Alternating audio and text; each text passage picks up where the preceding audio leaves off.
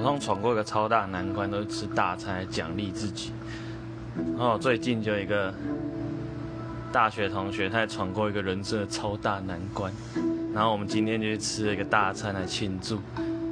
那度过一什么超大难关呢？在这跟大家分享一下，就是他最近的几个月非常认真的暴瘦了一顿，变成了一个一百七四公分、四十五公斤的男人。为的是什么呢？答案就是免疫。免疫啊，你各位！他的人生瞬间多了很多时间，真的是闯过了一个超级大难关呢，佩服佩服。没错，闯过一个大难关，当然就是用吃吃美食来补偿自己啊。没错，大概就是这样了。